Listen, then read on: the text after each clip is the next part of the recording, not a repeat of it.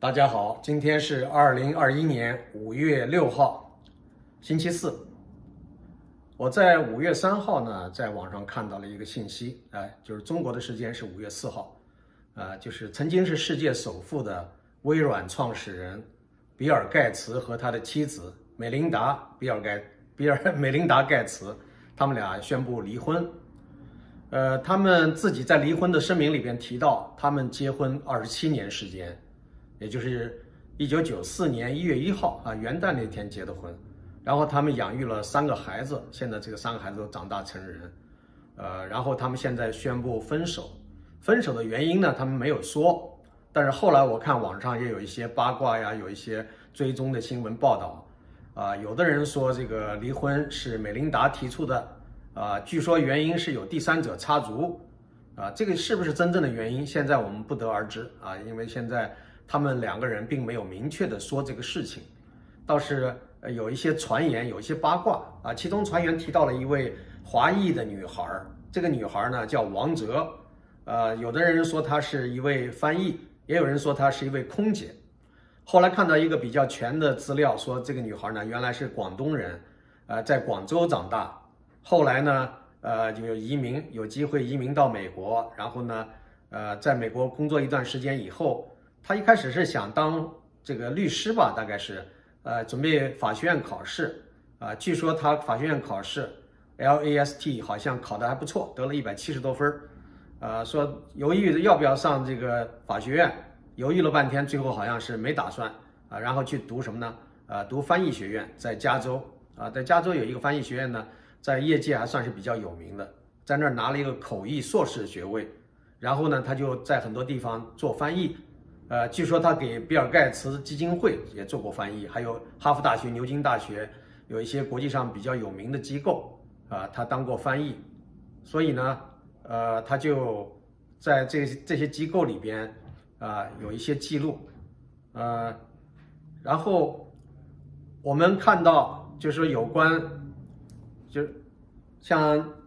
呃比尔盖茨啊，虽然没有讲，就是当。这个王哲本人呢是否认的，就关于人们的八卦传言，他说好像吃瓜群众这个吃这个瓜没有意思啊，他本人否认。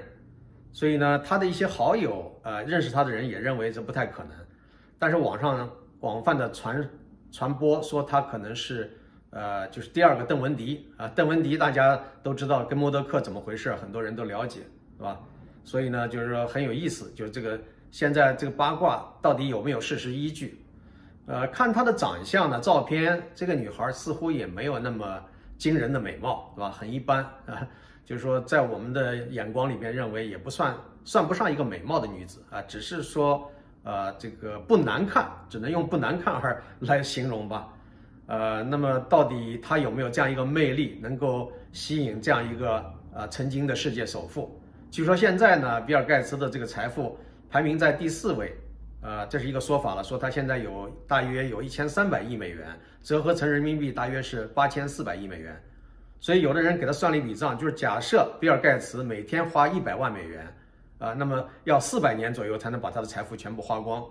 啊，这个说法呢听起来非常的，呃，令人吃惊。然后呢，他们比尔盖茨和他的太太曾经搞了一个基金会，这个基金会呢是做很多的公益事业，包括环保啊、啊医疗啊很多方面。这个基金会的规模现在也五百多亿美元，啊，那么现在他们怎么分割财产呢？啊，据说他们这个以前结婚的时候并没有婚前公证，没有财产公证，那就意味着婚后的财产是属于共同财产。那么共同财产怎么分割呢？啊，现在就是说，比尔盖茨刚才除了说他的财富以外，他在五个美国的五个州还享有，还拥有这个二十万英亩的土地。这二十万英亩的土地都是在干什么呢？呃，作为什么方面的用途？呃，还有呢，这个有多辆豪车，每一辆豪车有的啊几千万，有没有上亿的？几千万的这个豪车肯定是有不少辆，啊，几百万的那就更不在话下了。就说，所以呢，像他这样的一些财富啊，包括他的住宅，他住宅呢在西雅图那个住宅又值一点二五亿，有的人说值一点三亿美元，啊，那个豪宅大家印象还很深刻吧？就是当年胡锦涛。作为国家元首到他那儿去做客，啊，做客的时候，他家那一面墙，那面墙呢就是一个像水族馆一样啊，有一个非常大的，到底是鲨鱼还是什么鱼，在那个水族馆里面就游来游去。你坐在他家客厅里边就能看到那个那巨大的水族馆，那里边的鱼在游，对吧？所以印象非常深刻。从空中拍的照片，他家那个庄园非常的豪华，而且安全性、呃隔绝性很强，一般的外人是根本走不进的，啊。所以这样的一个比尔盖茨的离婚案，呃是蛮吸引眼球的。这是一个新闻。第二个新闻呢，就是今天早上，啊，其实我们是五月六号上午，啊，北京中国国家发改委发了一个声明。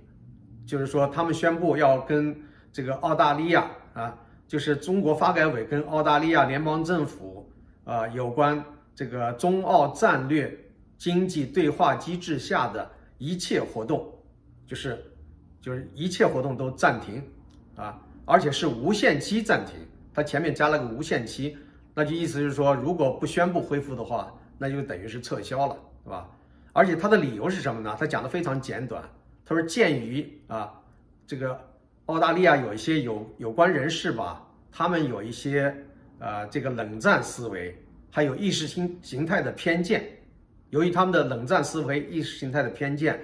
啊，所以呢，说做出了一些呃破坏中澳合作的这样的一些活动。因此呢，啊，就宣布要取消这样的合作。啊，这是一个报复。这个报复是什么呢？前提是什么呢？据说在这之前。”呃，澳大利亚的有些地方跟中国签了一带一路的合作协议，尤其是西澳，西澳政府，是吧？然后呢，澳大利亚国防部责令进行调查，啊，调查什么呢？调查达尔文港，就是一个港口。达尔文港呢，呃，原来是跟中国呢要签一个协议，这个协议已经签了，啊，这个协议签的是什么呢？要租这个达尔文港九十九年。大家还记得香港岛原来被英国租借啊，租借一百年，啊，然后澳门被租借，啊，那么现在这个中国呃也学习殖民主义的一些做法，要租借澳大利亚的达尔文港九十九年，但是现在呢，澳大利亚政府出于这个国家安全、国家利益的考虑，呃，责令国防部进行这样的调查，准备取消，甚至是强制性的。取消这样的一个租约，啊，那么停止跟中国方面所进行的所谓“一带一路”的合作，所以这个呢，在中国方面看来是一种啊，就是他们无法接受的行动啊。那么我们看到这个中国的一些主流媒体、一些网站上面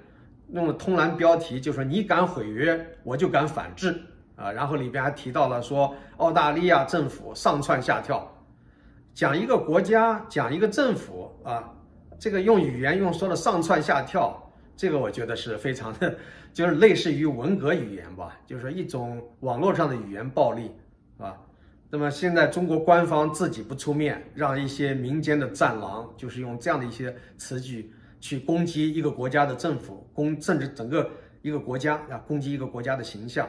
所以这样做呢是非常不智的。那篇文章里边。才是真正充满了冷战思维和意识形态的偏见，啊，它里边说说这些年，一旦澳大利亚的日子过得好，啊，主要是靠着中国，啊，就是说反反正那些讲的那些话呢，非常的庸俗低劣，就像是那种暴发户的心态，